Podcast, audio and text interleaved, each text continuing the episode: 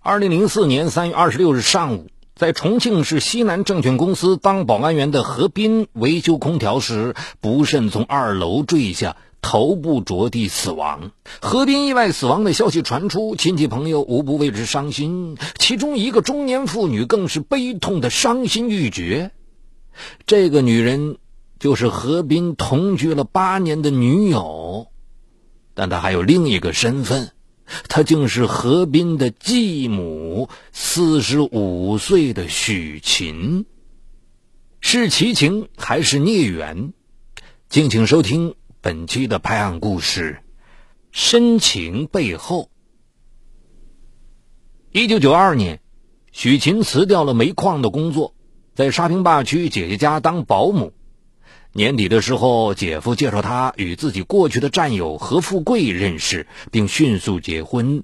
这一年，他刚好三十四岁。当时，何富贵的儿子何斌在武警部队当兵，回家探亲时，受到了年轻漂亮的继母许琴的盛情款待和细心照顾。从那时起，从没有感受过母爱的何斌，对这位年轻继母有了特别的好感。两年后，何斌复员回家了。复员后的何斌很快被西南证券公司录用，并干上了保安工作。这时他刚刚二十岁。何斌在单位没有住房，就暂住在父亲家。开朗温柔的许琴以继母的身份，无微不至的关心体贴他，让从小就寄住在姑妈家、缺少母爱的何斌一下子掉进了幸福的天堂。久而久之，两人在一起时竟变得十分默契和愉悦，心中暗生了别样的情愫。但是因为他们各自身份的限制，两人一直都克制着没有表露出来。但与此同时，许琴与何富贵的婚姻生活却变得越来越不和谐，性格和观念上的差异使他们越走越远。一九九六年初，许琴与何斌的父亲正式办理了离婚手续，许琴很快就搬出了何富贵家。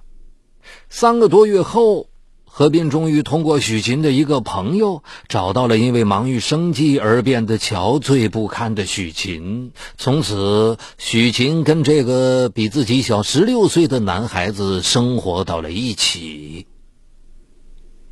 继母与儿子相恋并同居，是多么大逆不道的事情！当何斌的父亲及亲友得知这件事后，指责和非议之声就淹没了他俩。有人甚至跑上门来辱骂许琴。何斌为了躲避别人的议论，一年中搬了三次家。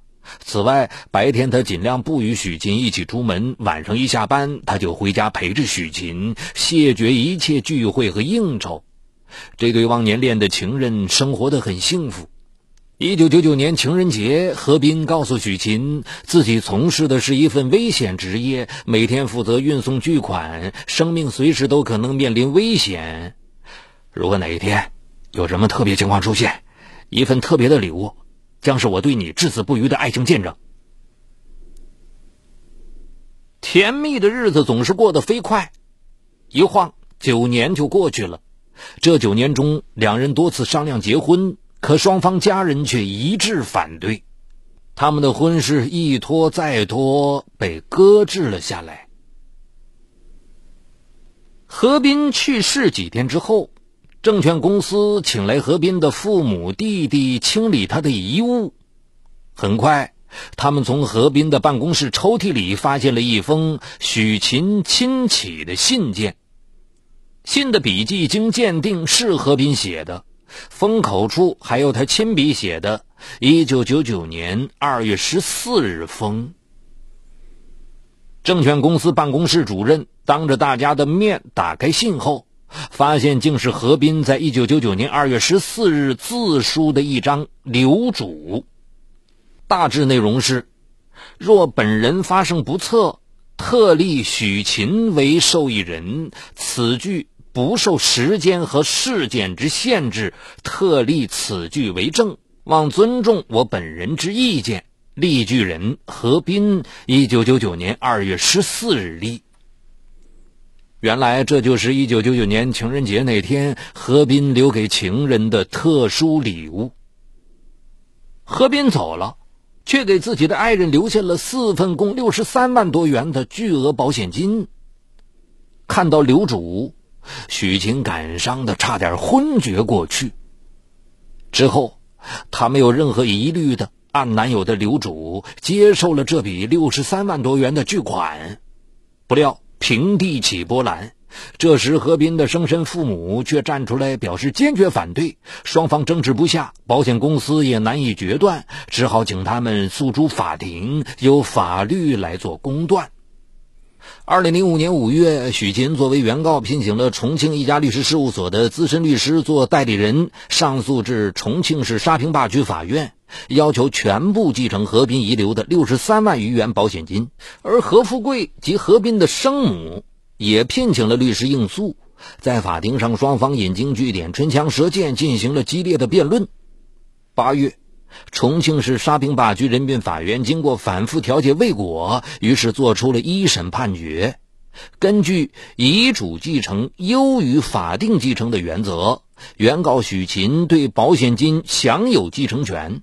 考虑到何富贵及其前妻是死者的生身父母，何富贵已近老年，原工作单位破产后无经济来源，而且身处贫困地区，生活却有困难，可以适当分得何斌的部分遗产。法院宣判时，何斌的生母没有到庭，只获得儿子十万元保险金的父亲何富贵认为一审判决不恰当，表示将继续上诉。获得四十三万元遗产的许琴则表示不会上诉。二零零五年十月八日。死者的父亲何富贵向重庆市第一中级人民法院递交了上诉状，要求法院重新审理自己儿子何斌遗留的六十三万元保险金归属权纠纷。重庆市第一中级人民法院重新审理后认为，留主不能等同于遗嘱，何斌的遗产分割还是应该按照继承法进行。考虑到许琴与何斌同居多年，是事实上未婚夫妻关系，因此判定死者的父母以及未婚情人各分得何斌的三分之一遗产，及二十一万元。